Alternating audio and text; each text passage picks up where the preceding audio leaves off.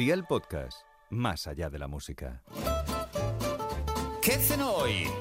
Con Masito. Hola familia, ¿cómo ha ido el fin de semana? Espero que bien y que no os hayáis pasado mucho con la comida. Si es que sí, que os habéis pasado tres pueblos, aquí me tenéis a mí para daros una idea bien facilita. Así que vea por la libreta y toma nota de los ingredientes que te doy la receta, aunque para una ensalada te la daré orientativa. Las cantidades, elígelas tú. En este caso son lechuga, mango, jamón serrano, queso curado, nueces, aceite de oliva virgen extra, vinagre de jerez, sal, mostaza y miel. ¿Empezamos con la preparación? Pues venga, ¡al lío!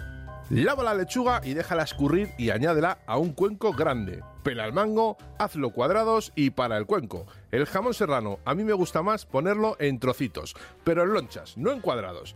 Ahora echaremos tacos de queso. Te recomiendo manchego curado para que le dé potencia a la ensalada, pero pon el que quieras. El toque crunchy lo pondrán los frutos secos, en este caso unas nueces picaditas. Añade ahora los líquidos, es decir, la miel, la mostaza, el vinagre de jerez, el aceite de oliva virgen extra con un poquito de sal y ponlo en un cuenco. Remueve hasta que emulsione y viértelo por encima del cuenco. Mézclalo todo bien y ya tienes lista la cena. Consejos. Esta ensalada me la llevo mucho al trabajo, pero si vas a hacer eso, ojo, la vinagreta, échala en un tarro cerrado y llévate la parte para que no se quede blanda la lechuga. A la hora de comer, viértela sobre la ensalada y así te la comerás en condiciones. Los deberes para mañana te los dejo por aquí.